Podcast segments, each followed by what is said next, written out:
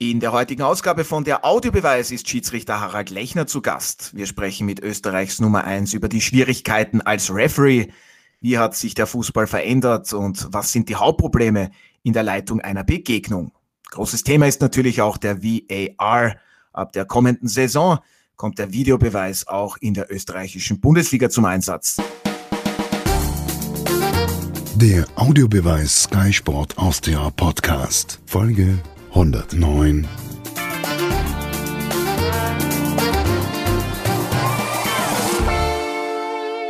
Hallo und herzlich willkommen bei einer neuen Ausgabe von der Audiobeweis auf Sky Sport Austria. Mein Kollege Martin Konrad, Sky-Experte Alfred Tata und meine Wenigkeit Otto Rosenauer begrüßen heute FIFA-Schiedsrichter und Österreichs Nummer 1 Harald Lechner. Hallo, vielen Dank, dass Sie sich Zeit genommen haben und schön, dass Sie mit dabei sind. Ja, vielen Dank für die Einladung. Ja, und ein Hallo, ein herzliches, wie immer auch an Martin und Alfred. Grüß euch. Servus. Hallo, freue mich, dass wir heute so intensiv diskutieren dürfen. Ja, das werden wir auf jeden Fall, denn Woche für Woche stehen in allen Ligen dieser Welt die Schiedsrichter im Fokus. Es gibt manchmal viel Kritik, zeitweise ist sie berechtigt, manchmal auch überzogen. Ich habe mir als Einstiegsfrage gleich einmal was zum Auflockern überlegt. Harald Lechner, warum entscheidet man sich dafür, Schiedsrichter zu werden? Warum haben Sie das getan? Ja, eine gute Frage, die man sich vielleicht im Laufe seiner Karriere immer wieder stellt. Bei mir war es ja die familiäre Vorbelastung. Äh, durch meinen Vater bin ich in diese Berufung hineingeraten, schon im Alter von 15 Jahren. Hat Spaß gemacht und ja, darum bin ich heute einige Jahre später noch immer dabei. Ja, ist auch gut so. Und Sie haben im März 2008 in der Bundesliga Ihr Debüt gegeben, haben dort bereits 200 Spiele geleitet. Seit 2010 sind Sie FIFA-Schiedsrichter. Sie haben wirklich einiges erlebt. Inwiefern hat sich der Fußball in dieser Zeit jetzt weiterentwickelt, verändert? Welche Probleme in der Leistung einer, in der Leitung eines Spiels, einer Begegnung sind hinzugekommen? Ja, ich sehe die wichtigsten Punkte eines Schiedsrichters neben natürlich der Regelkenntnis, vor allem die körperliche Fitness und vor allem die Führungskompetenz. Ich muss einerseits ein Spiel leiten und auch mein Team, nämlich mein Schiedsrichterteam leiten. Und das sind die großen Herausforderungen des Schiedsrichters. Wahrnehmungsfehler werden immer passieren, aber das Ganze in eine Bahn bringen, das sozusagen auch einmal moderieren, kommentieren, das ist die große Herausforderung des Schiedsrichters. Und da sehe ich die größten Herausforderungen im Jahr 2021. Ja, und die Herausforderungen, sie werden nicht weniger. Alfred, hast du jemals bei einem Hobbyturnier ein Spiel vielleicht geleitet und weißt, wie schwer es sein kann als Schiedsrichter? Ich habe das einmal gemacht, ich mache das nie wieder. Ist mir auch so gegangen. Also ja, und du warst diesem, ja. Entschuldigung. Nach diesem, einen, nach diesem einen Spiel war ich nie mehr Schiedsrichter. Selbst ja, bei, bei Trainingsspielen hat sie immer müssen der Assistent machen. Ja, und für dich als ehemaligen Trainer, es sind ja eben auch oft Emotionen dabei. Wie leid hat dir das manchmal getan im Nachhinein? Na, das, das Emotionen dürfen einem nie leid tun, außer sie sind beleidigend. Aber Emotionen sind äh, Teil des Geschäfts und ohne Emotionen geht es nicht. Und manche Trainer, wenn man jetzt auf die Bundesliga zurückgreift, manche Trainer verwenden Emotionen ja auch, um das Spiel sozusagen in ihre Richtung zu lenken oder den Gegner außer Tritt zu bringen oder den Schiedsrichter unter Druck zu setzen. Also Emotionen sind ja auch ein taktisches Mittel, wenn sie eben bewusst angewendet werden und nicht von innen heraus richtige Emotionen sind, wenn man das so philosophisch betrachten möchte. Daher ohne Emotionen in diesem Spiel wird es nicht gehen und ich glaube, Herr Harald wird das mir bestätigen. Führungskompetenz betrifft nicht nur sein Trainerteam, selbst die Trainer fallen in diesen Bereich. Ja, werden wir auf jeden Fall noch darüber sprechen, denn Andreas Schicker von Sturm Graz hat bei uns im Audiobeweis was ganz Interessantes gesagt. Möchte ich dann später noch eben darüber reden, inwiefern sich der Trainer und auch vielleicht Betreuer auf Schiedsrichter vorbereiten. Martin, die aktuelle Rolle der Schiedsrichter, abgesehen jetzt von der Qualität, über die wir auch noch sprechen werden, ähm, wie nimmst du derzeit die Stimmung war bei den Fans, bei Betreuern, bei Trainern gegenüber den Schiedsrichtern und auch vor allem uns Medienvertretern. Also der Umgang mit den Schiedsrichtern. Wie nimmst du das wahr? Also zunächst einmal, es gibt ja nur zwei Personenkreise rund um dieses Fußballbusiness, die eigentlich nie gewinnen können und nur verlieren. Das sind zum einen die Schiedsrichter und zum anderen darf man durchaus sagen, wir Kommentatoren, wir, wir können auch selten gewinnen. Äh, das ist einmal das eine. Das andere ist, dass äh, die Achtung, sage ich mal, der Respekt äh, vor den Schiedsrichtern meines Erachtens sehr gering ist und vor allem gerade auch im deutschsprachigen Raum. Also ich sehe immer die Vergleiche wie in Italien oder in, in England in den Top-Ligen der Umgang mit Schiedsrichtern ist. Das ist viel mehr geprägt von einer Art der der Höflichkeit, sage ich einmal, auch wenn Emotionen da sind, aber doch des Respekts, auch des Wissens, der Verantwortung, die jeder Schiedsrichter hat. Ohne Schiedsrichter geht's ganz einfach nicht. Es ist eben diese dritte Mannschaft, die da auf dem Feld steht. Und äh, man hat das Gefühl, dieser Respekt zieht sich durch. Und in Österreich oder auch in Deutschland äh, beginnt schon bei den Spielern zum Teil, vor allem aber auch bei Trainern, bei Funktionären im Besonderen und geht dann natürlich weiter, weil die ja quasi die Vorbilder sind. Ich erinnere da nur den einen oder anderen Präsidenten, der nach dem Schlusspfiff aufs Spielfeld stürmt. Was ist das für ein Zeichen für einen Fan auf der Tribüne? Natürlich auch, dass er seinen Unmut äußern kann. Und deswegen äh, würde ich mir wünschen, dass bei aller Kritik, die ja angebracht ist, und die gilt ja nicht nur für Mannschaften, Vereine und Verantwortliche, sondern auch für die Schiedsrichter, dass aus meiner Sicht der Respekt und auch die Achtung vor der Arbeit der Schiedsrichter größer sein müsste. Das ist einmal ja, der Punkt, der, der, für mich ja. wichtig ist, unabhängig von den Problemen, die es bei den Schiedsrichtern gibt. Ja, dann fragen wir gleich Harald Lechner, was den Respekt betrifft, war der schon einmal besser? Ist der jetzt schlechter? Dann natürlich auch, es waren keine Fans in den Stadien erlaubt. Gut, jetzt dann in Bälde kommen Sie wieder. War da zu Beginn, haben Sie das wahrgenommen, dass da der Respekt eben auch größer war, weil man ja alles hört? Und hat das dann jetzt wieder vielleicht abgenommen? Also ich kann ja nur von mir sprechen natürlich. Ich habe, sage ich mal, in der Liga keine großen Probleme bis jetzt gehabt. Ich finde den Respekt gegenüber meiner Person sehr in Ordnung. Ich bin aber auch ein Typ, der sehr viel mit den Spielern kommuniziert ähm, der aber auch Fehler zugibt. Das ist, glaube ich, ganz was Wichtiges. Natürlich bringt es nichts, in einem Spiel zehnmal einen Fehler zuzugeben, von dem kann sich keiner was kaufen, das ist auch nicht korrekt. Man muss auch zu seinen Fehlern stehen oder auch mal seine Position verkaufen. Äh, ich kann nur sagen, ich bereite mich auf jedes Spiel akribisch vor. Jetzt sage ich sowohl im körperlichen Bereich als auch in der Vorbereitung auf die Mannschaften, weil ich einfach auch sage, ich bin durch meine Funktion den Mannschaften was schuldig.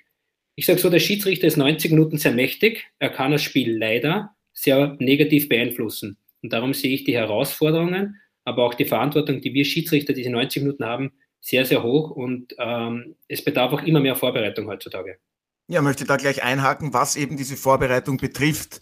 Sie haben gesagt, Sie bereiten sich sehr akribisch vor, pfeifen ja auch, leiten auch Spiele auf internationalem Niveau beziehungsweise im internationalen Bereich. Wie genau kann man sich das vorstellen? Schauen Sie sich da Videos an. Es gibt ja auch dann immer wieder Teams, die gerne Spieler frei blocken, etc. etc. Ja, genau richtig. Also wir haben genauso ein Scouting-System. Ich kann mir jedes Spiel von der ganzen Welt ansehen. Und egal ob jetzt international oder national, du schaust dir einfach die letzten Spiele an. Es ist für mich auch selbstverständlich, wenn ich am Samstag kein Spiel habe, dass ich mir die Sky-Konferenz anschaue, weil das ist meine Liga, wo ich tätig bin und darüber habe ich mich zu informieren. Das ist meine Aufgabe. Aber wir schauen sich natürlich vor allem Standardsituationen an, wo äh, sind etwaige Gefahren für den Schiedsrichter. Eine Raumdeckung, eine Manndeckung, eine kombinierte Deckung. Das eine verursacht vielleicht mehr ein Halten, das andere mehr den Einsatz des Ellbogens. Da versucht man natürlich schon als Schiedsrichter Gefahrenpotenziale zu erkennen und denen entgegenwirken zu können. Es ist natürlich kein Allheilmittel, aber ich denke schon, wenn man sich Mannschaften ansieht, Spielertypen ansieht, kann man einiges als Schiedsrichter verhindern.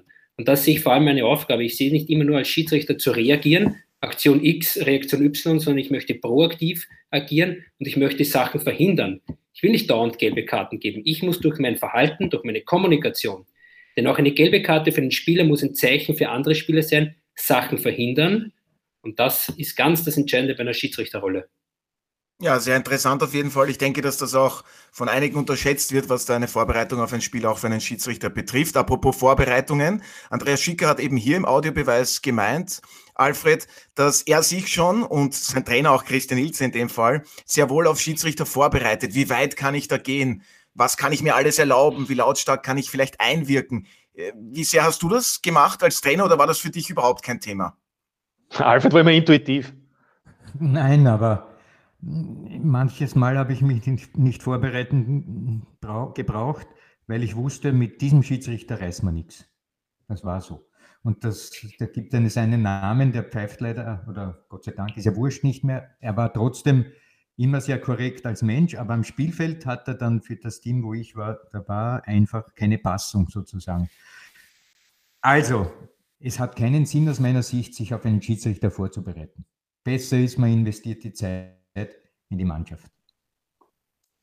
Ja, das ist einmal eine Ansage. Martin, du als Kommentator, wie bereitest du dich auf den jeweiligen Schiedsrichter vor? Ist ja auch nicht so uninteressant. Was ist dir zum Beispiel wichtig, auch in deinem Kommentar? Worauf achtest du? Ich denke da sehr oft immer an die bekannte Linie, die ein Spielleiter vorgibt.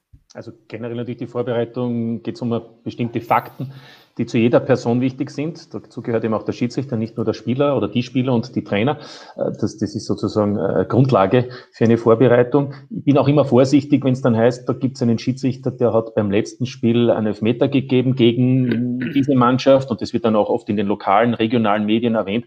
Da bin ich immer sehr vorsichtig, weil was kann oft auch ein Schiedsrichter dafür, wenn ein Torraub ist oder was kann er dafür, wenn jemand eine Tätlichkeit begeht, dann bleibt ihm ja gar nichts anderes übrig vom Regelwerk, als auch die rote Karte oder einen Strafstoß zu geben. Ich bin auch immer vorsichtig, wenn es heißt, der Schiedsrichter hat in der Saison schon so viele Strafstöße oder Ausschlüsse gegeben. Man kann ja auch als Schiedsrichter Pech haben, dass man drei, vier Spiele hat, wo einfach die, die, die Zweikampfintensität überhand nimmt. Und dann gibt es ja wieder Spiele, wo es relativ lässig zum Pfeifen ist, unter Anführungszeichen, wenn ich das so sagen darf, wo es halt weniger Probleme gibt. Also das äh, in der Vorbereitung, glaube ich, die Einordnung ist wichtig und das, was du als Otto ansprichst, das halte ich persönlich für das Wichtigste, aber da kann ja der Harry Lechner dann auf alle Fälle was sagen. Für mich ist entscheidend, und zwar gerade dann für die, die wichtigen Entscheidungen, die also auch äh, einen Elfmeter oder, oder einen Ausschluss bedeuten oder eben wirklich einen Eingriff in ein Spiel bedeuten, wie der Schiedsrichter insgesamt ein Spiel leitet. Und ich erkenne meines Erachtens noch 10, 20, 15, 15 Minuten, ob ein Schiedsrichter eben das Spiel laufen lässt, um das einmal so salopp zu formulieren, ob das die Spieler dann auch annehmen oder ob er, wir sagen das einmal so, kleinlich ist. Das heißt, jeden Kontakt beinahe abpfeift dadurch natürlich auch das Spiel in einer gewissen Weise zerstört, unter Anführungszeichen, oder eben auch sagt, okay, ich bin halt regeltechnisch so eingestellt. Und das ist für mich wichtig, weil dann kann ich auch verstehen, warum zum Beispiel eine Strafstoßentscheidung fällt oder eben nicht fällt. Weil wenn ein Schiedsrichter 60 Minuten lang das Spiel laufen lässt, nicht jeden Zweikampf sofort unterbindet, dann verstehe ich, warum in der 62. Minute nicht jeden Kontakt im Strafraum als Elfmeter entscheidet. Umgekehrt würde ich es nicht verstehen, wenn es so der Fall ist, weil dann würde ich sagen, da ist keine Linie drinnen. Und so ist mein Zugang oder so verstehe ich das, wie ein Schiedsrichter, glaube ich, auch das Spiel leiten soll und nicht, wie es oft heißt, jede Szene wird für sich einzeln bewertet, denn das ist ja nicht die Wahrheit. Ein Spiel dauert 90 Minuten und die Spieler haben ständig Aktionen, wo man eben auch einschreitet oder nicht einschreitet. Harald Lechner, Ihre Meinung dazu? Ich denke, nicht einfach wird's, wenn man dann schon in der zweiten Minute eine Rudelbildung hat. Man muss drei gelbe Karten verteilen. Dann ist sehr viel Hektik geboten. Aber ich denke, das, was Martin jetzt angesprochen hat, diese Linie, die man über ein Spiel hindurch hält, vorgibt, das ist fast essentiell, oder? Ja, die ist sehr wichtig. Aber natürlich dann ist es aus der Sicht der Vereine dann, wenn wir in diesem sogenannten Strafraum drinnen sind, oft die Einzelentscheidung da, Kontakt ja nein, Fall ja nein was natürlich mehr Auswirkungen auf das Spiel hat, als wenn draußen ein Freistoß gepfiffen wird. Und dann sind wir halt eben bei dieser Einzelsituation, wo sich Mannschaft A benachteiligt fühlt, B bevorzugt. Und dann wird diese eine Situation auf die Waagschale gelegt und dann wird ein Urteil gefällt. Es ist natürlich in diesem Bereich sensibler, ein Fall zu pfeifen oder nicht. Grundsätzlich ist es draußen und drinnen vom Strafraum immer gleich, aber das ist nur ein Papier. Es ist doch ein Unterschied. Es ist so. Ja, Sie meinen damit, dass man vielleicht manchmal sagt, wäre dieses Foul im Mittelfeld passiert, dann hätte man das gepfiffen. Jetzt im Strafraum, da muss es dann mehr sein. Das haben Sie gemeint, ein Foul ist ein Foul, egal wo es passiert. Richtig, es ist ja auch das Gleiche mit der gelben. Es ist ja eine gelbe-rote genau das Gleiche wie eine gelbe eigentlich, nur die gelbe-rote hat eine ganz andere Auswirkung. Das musst du dir als Schiedsrichter einfach bewusst sein. Eine gelb-rote Karte hat eine massiven, äh, massive Auswirkung auf das Spiel. Also ich als Schiedsrichter weiß auch immer im Kopf, welcher Spieler hat gelb. Das ist für mich eine Grundvoraussetzung auch für einen Schiedsrichter, dass ich immer weiß, welche Nummern haben schon gelb, wo kann ich was verhindern, auch durch Zurufe. Und das ist ganz wichtig, das zu wissen. Ja, auch Fußballfans und Schiedsrichter müssen gut und ausgewogen essen und manchmal hat man vor einem Match nicht mehr genügend Zeit, noch schnell einkaufen zu gehen. Daher habe ich einen Tipp für Sie, Hello Fresh.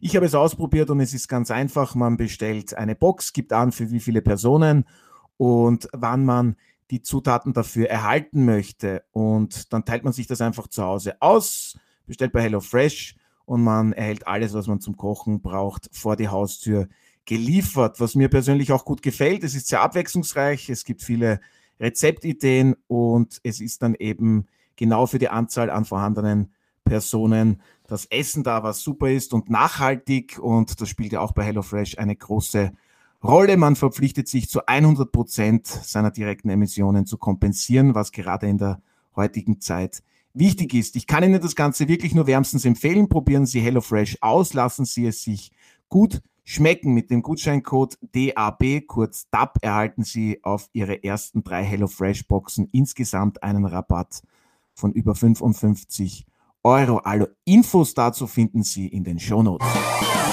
Ja, Alfred, was die Qualität in Österreich der Referees betrifft, Schiedsrichterboss Robert Sedlacek hat in einem Interview gemeint, wir sind guter Durchschnitt. Gestern hat er bei Talk und Tore dazu auch noch bei Martin Konrad Stellung dazu genommen, hat gesagt, da habe ich mich auf Europa gestützt. Wie siehst du die Qualität der österreichischen Schiedsrichter? Sind wir da im guten Mittelfeld? Ich denke, dass wir das immer in Bezug sehen müssen auf die Anforderungen, die an diesen Schiedsrichter gestellt werden, aufgrund der, des Leistungsvermögens in der Liga. Wir haben mittlerweile ein, ein, ein, ein Ranking in Europa, wo Platz 10, 12 in diesem Bereich liegen wir.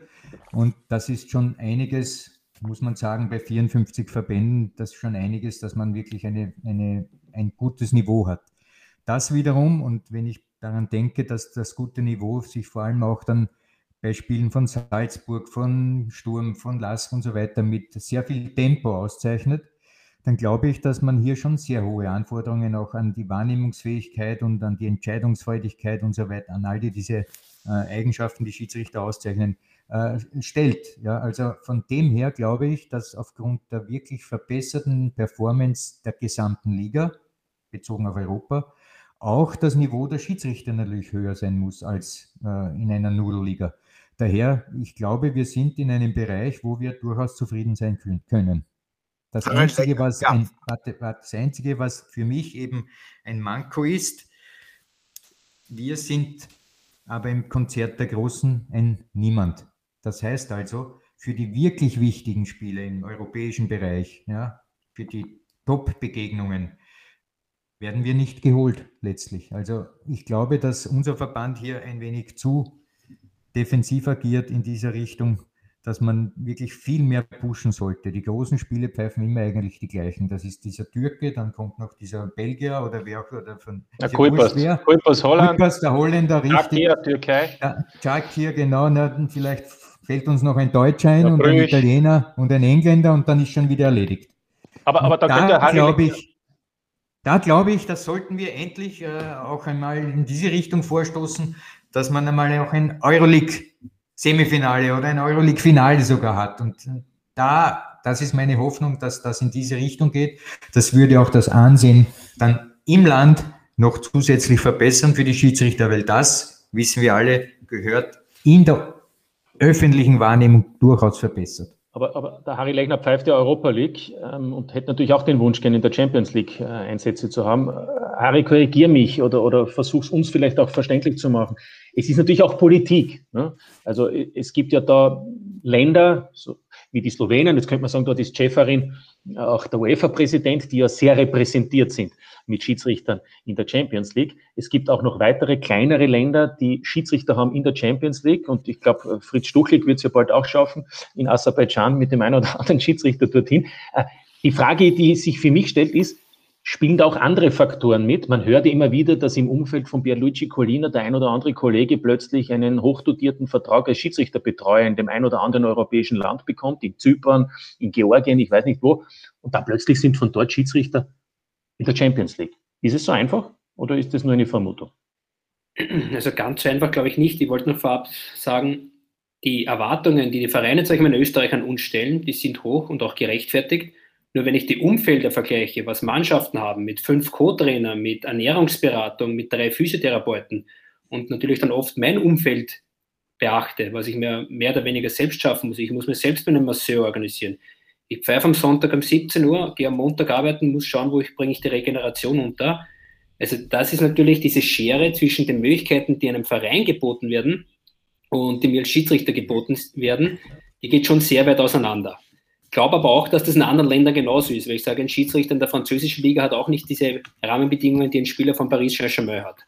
Aber das ist, glaube ich, die große Herausforderung, vor allem die Regenerationsmöglichkeiten für Schiedsrichter zu schaffen, weil das ist eines der wichtigsten Sachen, damit ich wieder fit werde. Es gibt Länder, die haben bei jedem Spiel die Schiedsrichter einen eigenen Masseur.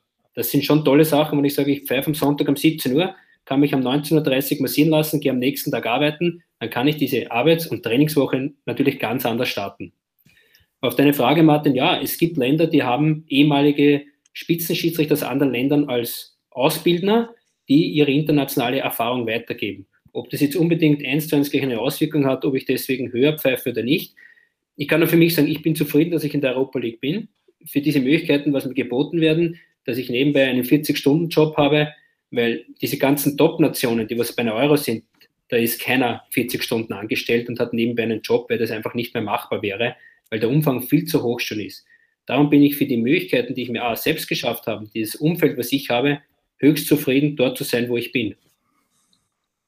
Aber, aber wärst du gern Profi-Schiedsrichter? Ich persönlich wäre es, insbesondere in meinem Alter jetzt nicht mehr, weil ich kann mich jederzeit verletzen.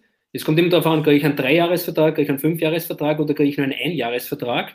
Das ist im Trainergeschäft wahrscheinlich genau das Gleiche und bei den Spielern. Wenn ich nur ein Jahr habe und ich nicht zum Beispiel bei einem äh, Beruf äh, verankert bin, wo ich mich problemlos garantieren lassen kann, würde ich es nicht annehmen weil mir einfach die Gefahr zu hoch ist, alles auf dieses eine Standbein zu setzen.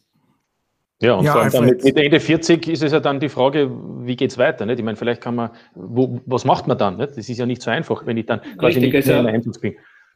Ein, ein, ein, ehemaliger Spieler hat vielleicht ein Nachleben als Trainer, als Sportdirektor. Wo kann ein Schiedsrichter ein tolles finanzielles Nachleben haben? Ganz selten gibt es das. Äh, es sind bei uns ja sehr viele Ehrenamtliche tätig. Darum gibt es in diesem Sinne kein Nachleben. Und das muss ich einfach wissen. Als Schiedsrichter geht es vielleicht bis 40, 45, vielleicht auch bis 48 aufgrund körperlicher Fähigkeiten. Aber es ist irgendwann einmal Schluss und dann ist es aber radikal Schluss. Und ich habe kein Nachleben mehr, zum Beispiel als Trainer oder Präsident, Sportdirektor, wie auch immer. Ja, Alfred, inwiefern hinkt man da deiner Meinung nach hinterher? Man darf eben nicht vergessen, in Österreich, da sind die Schiedsrichter Amateure, haben alle einen Hauptberuf und dann verlangt man aber dem Ganzen gerecht zu werden und das ist ja alles andere als einfach. Gerhard Kropelnik. Ein Spiel in der Bundesliga vor gar nicht so langer Zeit, 14 Tage, drei Wochen. Man hört aufgrund Corona natürlich alles, was gesprochen wird. Und Schiedsrichter Kropelnik sagt zu einem Spieler, was willst du von mir? 1500 brutto! Und da sind wir beim Dilemma. Ronaldo verschießt vielleicht in der 94. Minute äh, aus aussichtsreicher Position und ja, verdient aber 20 Millionen oder 40 oder 60, was weiß ich wie viele. Und der Schiedsrichter macht in der 94. vielleicht einen Fehlpfiff und der hat, weiß nicht, was man in der Champions League kriegt, aber das ist keine Relation. Das heißt, das, was auf die einen an Anforderungen äh, hinkommt, auf die Spieler, das wird in höchsten Fußballkreisen extrem gut dotiert. Für die Schiedsrichter schaut das ein wenig anders aus. Und dieses Missverhältnis zwischen Leistungsdenken, die Schiedsrichter müssen auch ihre Leistung bringen und dem, was dann letztlich materiell herausspringt, das ist so exorbitant, diese Schere ist so arg, dass es eigentlich wehtut. Ja, aber ja. ich finde den Spruch von Gerd Kopenig sehr lustig und, und das passt auch so, wenn man mal ab und zu etwas, etwas äh, humorvoll vielleicht das eine oder andere auch sagen kann, nur das darf eigentlich kein Kriterium sein, weil auch wenn er 150.000 kriegt pro Spiel, hat er wahrscheinlich den Anspruch, möglichst perfekt ein Spiel zu leiten. Geht eh nicht. Gelingt auch keinem. Weder Schiedsrichter noch Spieler noch Trainer, die Taktik so vorzugeben. Also ich finde, das ist schon auch eine, eine prinzipielle Angelegenheit, oder? Oder.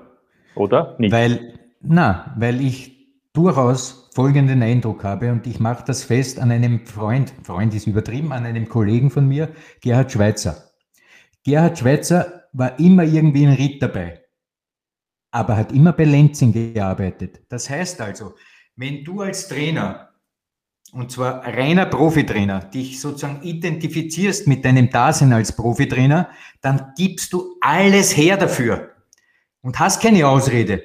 Beim Gerhard Schweizer war es so, er ist nach Ried gegangen, war dort Trainer und trotzdem hat er bei Lenzing weitergearbeitet. Was ich sagen will ist, sobald du dich für etwas entscheidest, ist es ein großer Unterschied, ob du mit Haut und Haaren für das gerade stehst oder ob du eine Ausrede hast, Ich bin eh nicht abhängig davon. Und da ist die Debatte anzusetzen. Sobald das der Fall ist, ist das eine andere Sicht. Wenn du König bist, sitzt du am Thron. Es gibt keinen Reservekönig oder keinen äh, König, der gleichzeitig bei Bill arbeitet. Ja, ich habe mir jetzt schnell ausgerechnet, was Cristiano Ronaldo in der Champions League äh, pro Minute verdient, nämlich genau diese 1500 netto. Na, Scherz beiseite. Äh, Harald Lechner, Sie haben in dieser Saison 15 Saisoneinsätze in der Bundesliga vorzuweisen. Es gibt einen Pool von 18 Schiedsrichtern. Hätten Sie gerne mehr Spiele geleitet? Wäre es nicht besser, sich eben, wie auch gestern schon in Talk und Tore diskutiert, angesprochen wurde, sich vielleicht auf zwölf Schiedsrichter zu konzentrieren? Denn desto öfter und frequentierter ich im Einsatz bin, desto besser ist ja auch der Rhythmus. Ja, ist, glaube ich, wie bei Spielern. Man ist voll mit Herzenssache dabei. Natürlich will man viele Einsätze haben. Man trainiert jede Woche. Ähm, aber es gibt natürlich wahrscheinlich auch andere Faktoren, die berücksichtigt werden müssen. Aber grundsätzlich würde man gerne so oft wie möglich pfeifen, wenn die Leistung stimmt. Also das ist schon eine Grundvoraussetzung, weil man ist eben den Vereinen etwas schuldig, nämlich eine korrekte Leistung mit bestem Einsatz und Gewissen. Aber natürlich hätte man gern mehr Spieler. Ich glaube, das ist wie bei einem Spieler, der will auch jede Woche spielen. Ja, apropos jede Woche spielen, ab der kommenden Saison, da wird auch wieder gespielt und der VAR kommt dann das erste Mal in Österreich zum Einsatz. Wie groß ist denn schon die Vorfreude bei Ihnen, Harald Lechner? Die Vorbereitungen, Sie laufen auf Hochtouren, aber welche Probleme werden da auch am Anfang mit dabei sein? Wir kennen das aus anderen Ländern, Deutschland, England, der Premier League. Na, es wird einerseits für den Schiedsrichter oder für das Schiedsrichterteam das Problem sein, manche Situationen nicht vorzeitig abzupfeifen denn dann kann man nicht mehr die Situation wiederherstellen und entsprechend korrigieren. Das heißt, insbesondere bei Abseitsbeurteilungen wird das Spiel immer wieder weiterlaufen. Vielleicht, wenn der Ball dann draußen ist, erst dann zur verspäteten Abseitsanzeige kommen oder es wird auch ein Tor fallen und dann erst wird es entsprechend eventuell mit Fernsehbildern korrigiert. Also das Wichtigste für uns Schiedsrichter ist, das Spiel in einer Angriffsphase nicht vorzeitig zu unterbrechen. Ich habe jetzt selbst gemerkt, wenn man da 90 Minuten als Videoschiedsrichter agiert ist, also im Operating Room, ist das schon sehr fordernd und vor allem herausfordernd. Das sind, du musst das Spiel anders schauen und ab dem Moment, wo das Spiel fortgesetzt worden ist, kannst du auf eine mögliche Spielstrafe nicht mehr zurückgehen. Also wenn ich sage, ja, das war kein Strafstoß und ich sage, du kannst das Spiel wieder beginnen und auf einmal kommt doch mir ein Kamerawinkel äh, zugespielt, der es zeigt, dass es ein Foul war und das Spiel wurde aber schon fortgesetzt, dann ist es vorbei. Und das ist das Allergrößte oder Schlimmste, was dir passieren kann, wenn du nicht alle Kamerawinkel so rasch wie möglich bekommst und das Spiel fortsetzen lässt. Ja, Alfred, ganz allgemein gefragt, äh, wie gut findest du es, dass der VAR, sprich Videobeweis jetzt bei uns in Österreich ab der kommenden Saison zum Einsatz kommt? Das wurde ja aufgrund der Corona-Pandemie dann etwas nach hinten gesetzt, das Ganze. Ne, wenn ich das äh, gestern verfolgt habe bei Doc und Tore mit Herrn Sedlacek und auch ähm, verfolge, wie es in den Ligen zugeht, wenn es äh, zu diesen VAR-Entscheidungen kommt, dann bin ich sehr skeptisch. Was ich unbedingt unterstützend möchte, wäre die Torlinientechnologie, aber die führen wir nicht ein, weil sie zu teuer ist. Das andere gibt mir ein mulmiges Gefühl. Ein simples Beispiel. Ich glaube, dass ähm, viel mehr darüber nachgedacht werden sollte, um die Schiedsrichter nicht im Regen stehen zu lassen, dass man endlich die Handspielregel im Strafraum so formuliert, dass sie für jeden eigentlich sinnvoll ist. Und da sehe ich noch immer ein, ein unglaubliches Potenzial an, an Verbesserungsmöglichkeit. Ob das jetzt dann von der Schiedsrichterseite, der eine Wahrnehmung hat, dann zu der Kameraseite von den Operatoren dort ähm, auflösbar ist, haben wir auch gestern gehört. Das ist immer die Frage der Perspektiven, ob man es wirklich sieht oder nicht. Aber die Handspielregel gibt mir noch immer Rätsel auf und wird sicherlich auch uns mit dem VAR weiterhin beschäftigen. Daher glaube ich nicht, dass es so ein großer Meilenstein sein wird, von dem alle träumen. Aber kurz nachgefragt, Entschuldigung, Alfred, ähm, was die Handspielregel betrifft, hättest du da eine Lösung? Hand ist dann einfach immer strafbar und Elfmeter, also jetzt im 16er? Ja, meine Lösung wäre eine Revolution, aber ich sage es ja lieber nicht, weil dann lese ich wieder, mir hat es endgültig die Fahrradkette ausgehängt. Ja, das, trotzdem. Das wollen wir nicht, aber. Das, das, Alfred, was, mit Verlaub, Alfred, das mit der Fahrradkette, die Vermutung haben wir sowieso ohnehin. Also du kannst jetzt oh, ruhig oh, oh. Sag's uns also bitte deinen Vorschlag. Bitte. Meine Idee wäre folgende. Jedes Handspiel, jedes, angeschossen, ist ja wurscht, jedes, im Strafraum ist strafbar und wird bestraft. Aber im Bereich, wo es geht, ob ein Tor fällt oder nicht, also im 5-Meter-Raum oder wenn ein Schuss absichtlich mit der Hand so blockiert wird, dass er nicht aufs Tor geht, Strafstoß. Alles andere, zum Beispiel bei einer Flanke von der Seite und der Verteidiger springt hinauf und es kommt am Oberarm und verhindert diese Flanke, nicht Strafstoß, sondern eine neue Einführung, ein 18-Meter-Schuss. Dort, wo dieser Halbkreis ist, beim 16 Meter, dieser, diese, wie nennt man das überhaupt mathematisch? Na, dieser Halbkreis. Einen Punkt machen, der Schiedsrichter pfeift ab und von dort kann ein Spieler gegen den Tormann einen Schuss machen, so von 18 Meter. Also ich glaube, dass man damit, wenn man jedes Handspiel bestraft, dann sicherlich auch verhindern wird, dass Spieler jetzt das mit dem selber anköpfeln und weiß man nicht, und, äh, ob er sich den Ball um den Fuß spielt oder zu nahe, und ist ja wurscht. All diese Ungereimtheiten könnte man mit einem Schlag bereinigen und dann hat man halt in einem Spiel drei oder vier so Schüsse von 18 Meter. Habt ihr es gehört? Gegen Habt gehört? Habt ich habe alles mit, Nein, notiert. Ich meine, die Fahrradkette, jetzt ist sie rausgesprungen. Ja, ja. Hätte, hätte Fahrradkette. Aber Harald Lechner, ja. Ihre Meinung zu dem leidigen und ewigen Thema strafbares Handspiel, ja oder nein? Ja, ist eins und wird eins bleiben. Es sind aber wieder Änderungen angekündigt, die jetzt dann verlautbart werden, glaube ich. Aber es ist auch für uns Schiedsrichter enorm schwierig, dieses im Bruchteil von Sekunden immer einzuordnen und vor allem die Absicht einem Spieler zu unterstellen. Ich muss ja bei jeder Beurteilung dem Spieler eine Absicht unterstellen. Und das ist die große Herausforderung wieder mal an unserer Berufung. Hätten gleich gemacht mit Kasumo. Am Freitag gibt es ja die 32. und somit letzte Runde in der Qualifikationsgruppe. Am Samstag folgt mit ebenfalls drei Spielen die Meistergruppe. Es wird noch einmal spannend. Wer sichert sich Rang 2 beziehungsweise 3 Sturm oder Rapid? Und falls Sie auf eines der beiden Teams wetten möchten, dann habe ich einen Hinweis für Sie. Ihr Sport, Ihre Wette mit Kasumo können Sie auf nationale und internationale Fußballspiele sowie viele weitere Sportarten wetten. Klicken Sie einfach auf den Live-Button. Dort sehen Sie leicht und übersichtlich die Liste an Sportarten und Events. Da ist auf jeden Fall für Sie etwas dabei. Klicken Sie jetzt auf den Link in den Show Notes und sichern Sie sich die 10 Euro Freiwette auf Kasumo, dem einfachen und fairen Sportwettanbieter in Österreich. Und dann wünsche ich Ihnen noch viel Glück bei Ihrer Wette. Ja, ja. Zurück zum Videoschiedsrichter wollte ich nur noch sagen. Also, da kommen wir jetzt. Ich wollte dir eine Frage stellen, Martin. Stell sie mir. Ich antworte ja. dann, was ich sagen wollte. Bitte. Denn du setzt dich ja auch sehr viel mit diesem Thema auseinander, wie AR, und betonst zu Recht, dass dadurch eben nicht alles besser sein kann, nicht besser sein wird. Wie groß befürchtest du denn, dass zu Beginn vor allem die Kritik recht groß sein wird? Und wie wichtig ist es dann auch für eine ja, gute Transparenz zu sorgen, dass es da vielleicht eine Instanz gibt, wie vielleicht in Deutschland, dass man sagt, diese Entscheidung, die war richtig, da hätte der Video Assistant Referee eingegriffen, damit das eben auch die Fans, die Betreuer, die Trainer alles nachvollziehen können. Ich denke, das ist ja sehr wichtig, oder? Ja, also der Videoschiedsrichter kann, Betonung auf kann, ein wertvolles Hilfsmittel sein. Nicht mehr und nicht weniger. Es kommt natürlich auf die Menschen an, die das alles dann auch mit beeinflussen. Aber der Fußball wird weiterhin von äh, Fehlern und Fehlentscheidungen geprägt sein. Übrigens auch von Fehlern, die Spieler und Trainer machen. Und zwar in jedem Spiel mehrere. Also das möchte ich auch noch betonen.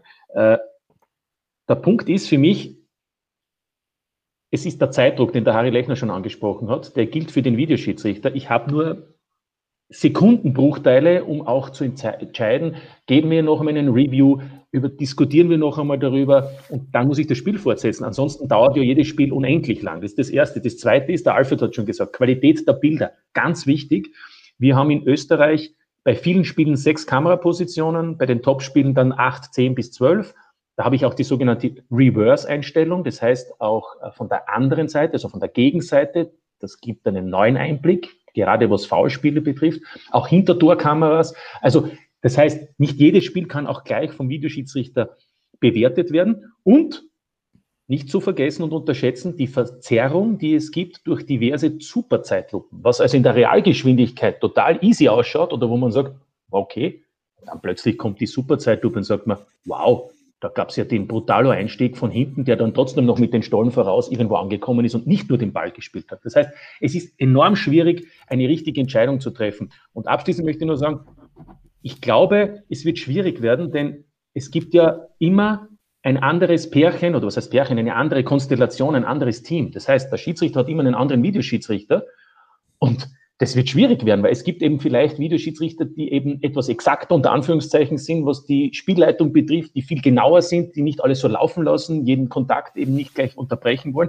Wie reagieren die, wie arbeiten die zusammen mit dem Schiedsrichter? Mein Vorschlag wäre, dass es hier vielleicht doch wieder eingespielte Teams gibt, wo auch das Vertrauen dann groß ist, weil das gibt ja für den Schiedsrichter auf dem Spielfeld ganz wichtig, dass er weiß, da hat er einen, dem kann er zu 100 Prozent vertrauen und er muss nicht das wird der Harry Lechner besser beantworten können. Er muss nicht als Entscheider trotzdem immer wissen, hu, hoffentlich gibt er mir die richtigen Tipps. Und deshalb, äh, um deine letzte Frage noch zu beantworten, Otto, wird es zu Beginn enorm viele Diskussionen geben, weil alle glauben, der Videoschiedsrichter wird alles entscheiden oder wird alles besser machen und plötzlich kommen wir drauf, so ist es nicht, weil er es nicht kann, weil er die Bilder nicht hat oder aber, wie wir schon gesehen haben, es wird sogar Entscheidungen geben, wo wir gar nicht drüber nachdenken und plötzlich sagt der Videoschiedsrichter, das ist doch rot und wir haben gedacht, das Spiel läuft ganz normal weiter. Also es wird viele Diskussionen geben und ich würde den Verantwortlichen der Schiedsrichter wünschen, dass sie jeden Sonntag oder Montag auch klar sagen, warum er eingegriffen hat und warum er nicht eingegriffen hat, weil ansonsten wird die Diskussion gerade im Sommer zu Beginn eine ausufernde sein. Deine Fahrradkette läuft wie geschmiert auf deinen Zahnrädern. Bussi, Bussi, Alfred. Ja, aber man merkt ganz klar, Martin Konrad, der war beim Service, der ist einfach immer top vorbereitet. Ja, das ist einfach so, da kann man nichts sagen. Aber top vorbereitet sind auch Sie oft, Harald Lechner. Da war jetzt sehr viel dabei von Martin. Ihre Meinung dazu, auch was diese Teams betrifft, finde ich auch einen ganz wichtigen Aspekt.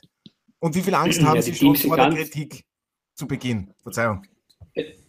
Danke. Äh, die Teams sind ganz wichtig, denn es ist auch über das Kommunikationsset jetzt am Spielfeld nicht wichtig, was man sagt, sondern vor allem auch, wie er es sagt. Und ich habe es selbst dieses Wochenende erlebt bei Last Salzburg, wo mir mein vertrauter Assistent einen ganz entscheidenden Tipp gegeben hat. Und da war ganz entscheidend nicht nur, was er mir sagt, sondern wie er es mir gesagt hat. Und durch seine Stimmlage, durch den Bruchteil der Sekunde habe ich dann ihm vertraut. Er hat ja meistens eine 50-50 Chance, so wie ich, und sie war glücklicherweise richtig.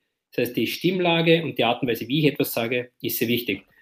Der zweite Punkt noch diese sogenannte Line of Intervention, das heißt, auf welcher Schwelle greife ich ein, das ist genau der entscheidende Punkt beim Videoschiedsrichter.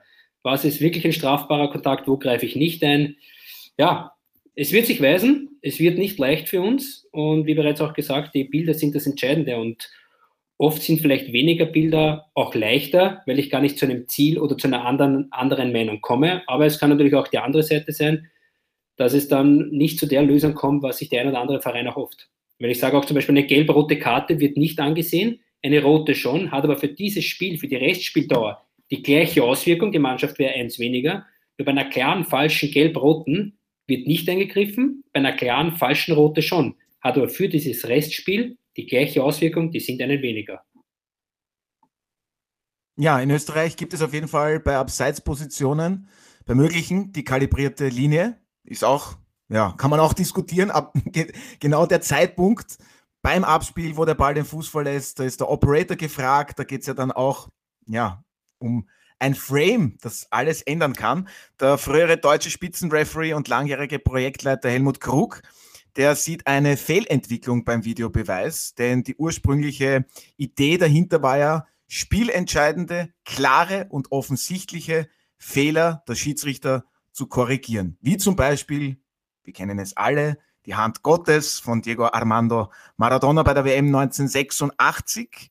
Harald Lechner, Ihre Meinung dazu, dass das manchmal zu lange dauert und dann, wir werden ja auch wieder Fans in den Stadien haben, glücklicherweise. Ich hoffe, das bleibt auch so. Aber dass das für die dann auch nachvollziehbar ist, ist ja auch nicht so einfach.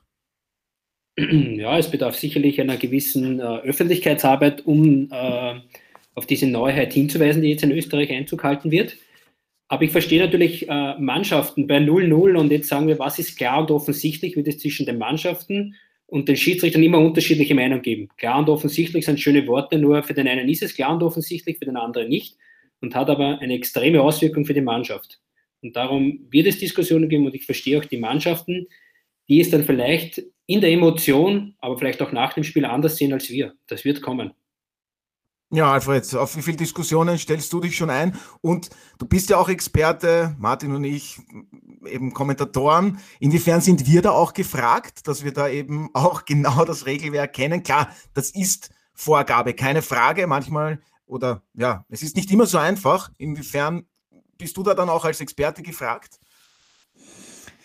Naja, ich bin da bei Martin, der das schon einige Male äh, auch in meine Richtung und äh, Richtung anderer formuliert hat.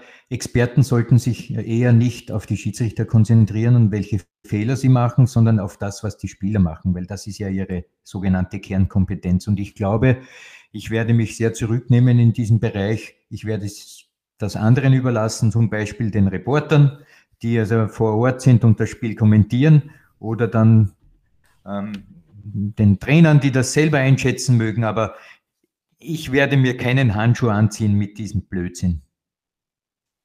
Ich habe das jetzt notiert und vielleicht reden wir dann in einem Jahr noch einmal hier beim Audiobeweis darüber. Harald Lechner, was mich ja, noch es ist, ja. Na, na, bitte, es ist, es, es ist leider wirklich die Wahrheit und da gebe ich Herrn Krug völlig recht. Wir sind in, einer, in einem Zeitalter angelangt, wo man Abhängigkeit, Abhängigkeiten sieht in Richtung Bilder. Ja, also dieses permanent, diese permanente Bilderflut, die entweder vom Smartphone weggehend oder über Internet, äh, wenn man Serien schaut und so weiter. Wir sind in einer Generation gefangen zurzeit, die bildersüchtig ist. Und jetzt schwappt dieser Unsinn auch über auf das Fußballspiel. Und man muss mit Bildern, die dann Operatoren beurteilen, äh, Situationen entscheiden. Und das ist, das ist doch nicht der ursprüngliche Sinn vom Fußball. Dass diese Seele, warum 150 Jahre auf diesem Planeten Leute gerne Fußball äh, gesehen haben, wird momentan stark angefressen von dieser, von diesen, von dieser Bildermanie. Und, und diese Richtung, wie es Herr Krug äh, bezeichnet hat, ist auch aus meiner Sicht eine falsche und ich möchte es deshalb hier sagen, Hans Krankels Worte verwendet, mich interessiert der Blödsinn nicht. aber, aber Applaus, Alfred, du hast recht. Man muss auch vielleicht wieder mehr zum Ursprünglichen zurück, zum Kern. Es ist ein schönes Spiel, eigentlich ein einfaches Spiel und es wird eigentlich immer komplizierter. Ja, Harald Lechner, ist dann der Videobeweis am Ende Fluch oder Segen? Was glauben Sie? Ich glaube schon Segen, weil wenn jetzt wirklich in der letzten Minute ein klarer offensichtlicher Fehler passiert und der wird korrigiert, dann ist es einfach das Schönste für den Schiedsrichter, weil keiner möchte negativ in das Spielgeschehen eingreifen. Das ist doch kein Ziel von einem Schiedsrichter. Ja, was mir noch einfällt an einer wirklich sehr strittigen Szene und dann kommen wir eh schon langsam zum Ende. Es hat eben Elfmeter für den WRC gegeben, Barac gegen Wernitznik. Dann sieht man sich die Zeitlupe an und es sitzen alle zu Hause und sagen, ja, schau, das war doch gar kein Foulspiel. Das ist ja eine klare Fehlentscheidung. Gestern Robert Zettlercheck, wir spielen ihm die Szene vor, er sagt, hier hätte der Video Assistant Referee nicht eingegriffen, denn man kann eben aufgrund der Bilder, und da sind wir wieder bei diesem Thema Bilder, da haben wir es wieder, äh, nicht eindeutig sagen, ob Barac Wernitznik nicht vielleicht unten an der Wade getroffen hat. Also, der VAR hätte da nicht eingegriffen. Und wie schwierig wird es dann eben, Harald Lechner? Das ist ja dann genau der Punkt. Ja, ganz schwierig, weil es wird auch eine Kontaktaufnahme mit dem Schiedsrichter geben, was er am Spielfeld live gesehen hat. Dann kommt erst die Bildaufnahme durch meine Person, dass ich sage, ja, was liegt seine Wahrnehmung komplett daneben oder nicht? Und dann muss ihm eine Offensichtlichkeit vorliegen, aber dann liegt es wieder nur in der einen Person, ob die sagt, ich empfehle dir einen Review oder nicht.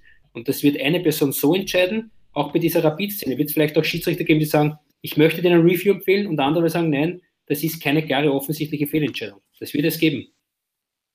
Ja, da gehe ich auch, da gehen wir alle fix davon aus. Abschließend noch, Harald Lechner, Sie sind 38 Jahre alt. Sie haben noch viele gute Jahre vor sich. Das weiß ich, denn ich bin gleich alt und ich fühle mich auch fit wie nie.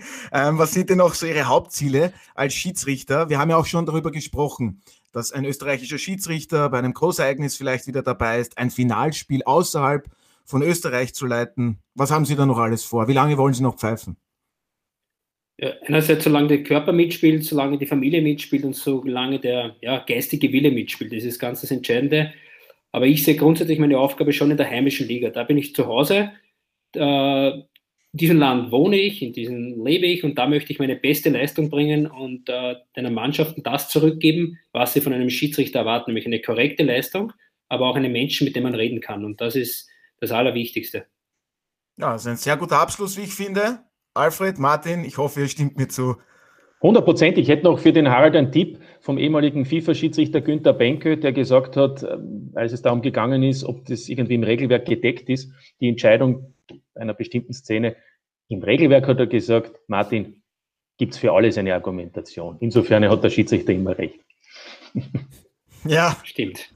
Man kann es gibt noch eine Regel. Und die wichtigste Regel für uns Schiedsrichter ist trotzdem die Regel 18, die nirgendwo steht, das nennt sich Denken. Menschenverstand, oh. danke Harry. Das fällt mir manchmal. Also, das finde ich immer gut. Ja. Aber redet sich Fall leichter als getan am Spielfeld.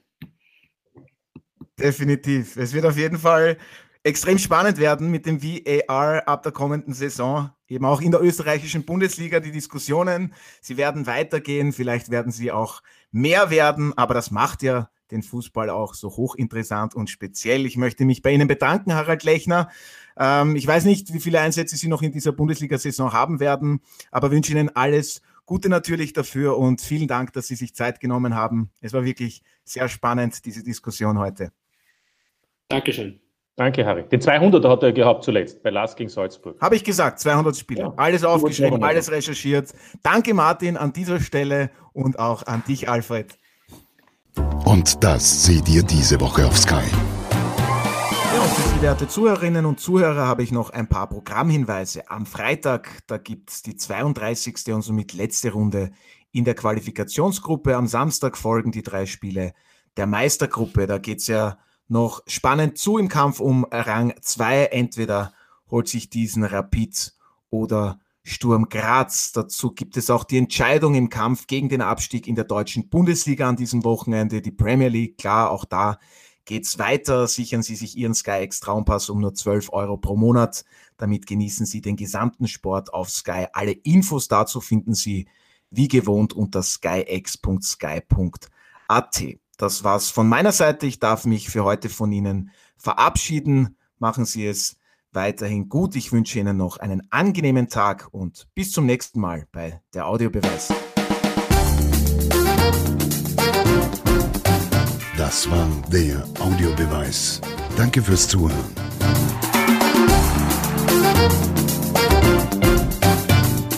Hört auch das nächste Mal wieder rein.